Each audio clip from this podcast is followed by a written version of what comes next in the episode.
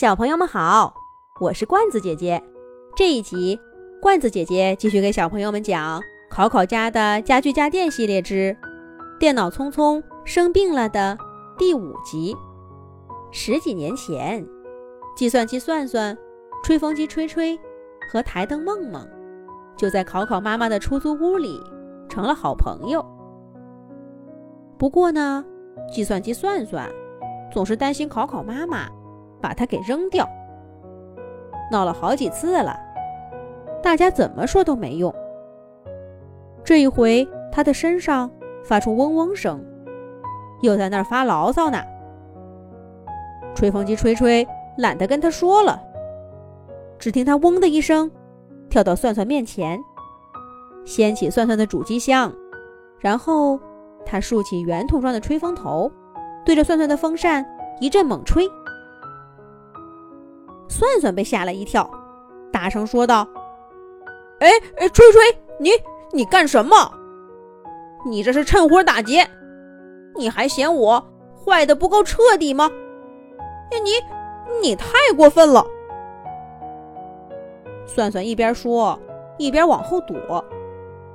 可是吹吹根本就不理他，追着他呀一阵吹，还让梦梦帮忙揪住了算算。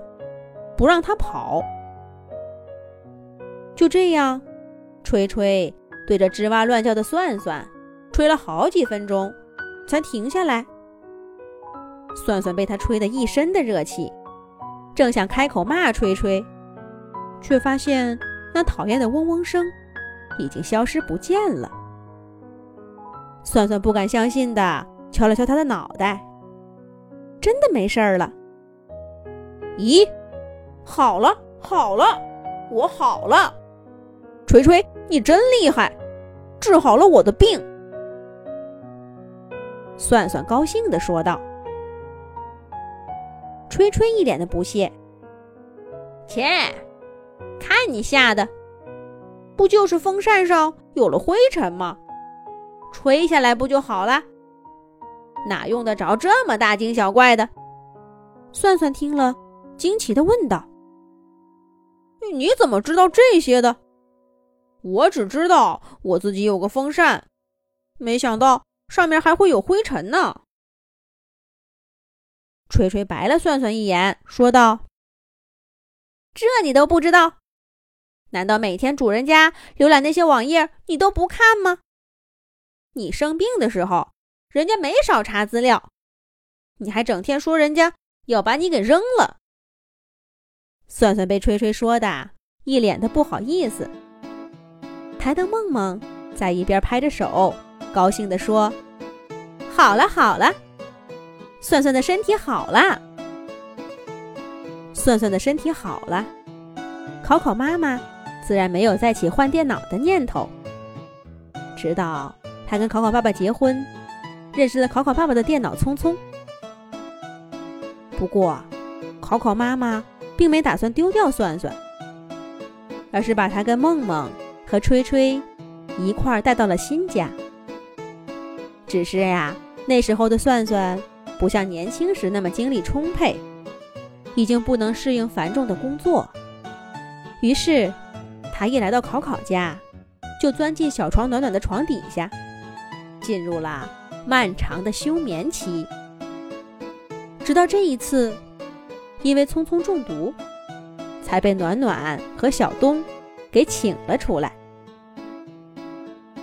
哦，我明白了，你帮了算算，让考考妈妈没有换掉它，所以这次你一出面，算算就答应帮忙了，对不对呀？吹吹。桌子罗罗低头问道。还没等吹吹回答。算算就瓮声瓮气地说：“好了，杀毒软件下载完了，我一共下载了三个，都传到移动硬盘上。你们看看哪个能给那个聪聪用吧。”哼，真没想到，这新型电脑啊，还得靠我帮忙，也不知道他心在哪儿了。这个算算。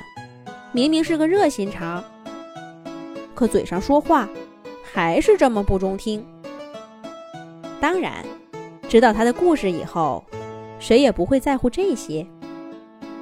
大家赶紧把移动硬盘连接到电脑聪聪身上，叔叔和小盘子噼里啪啦一通操作，那些奇怪的动物很快就从聪聪的屏幕上消失了。电脑聪聪恢复了知觉，大家把事情经过告诉他。聪聪要做的第一件事儿就是跟算算道谢。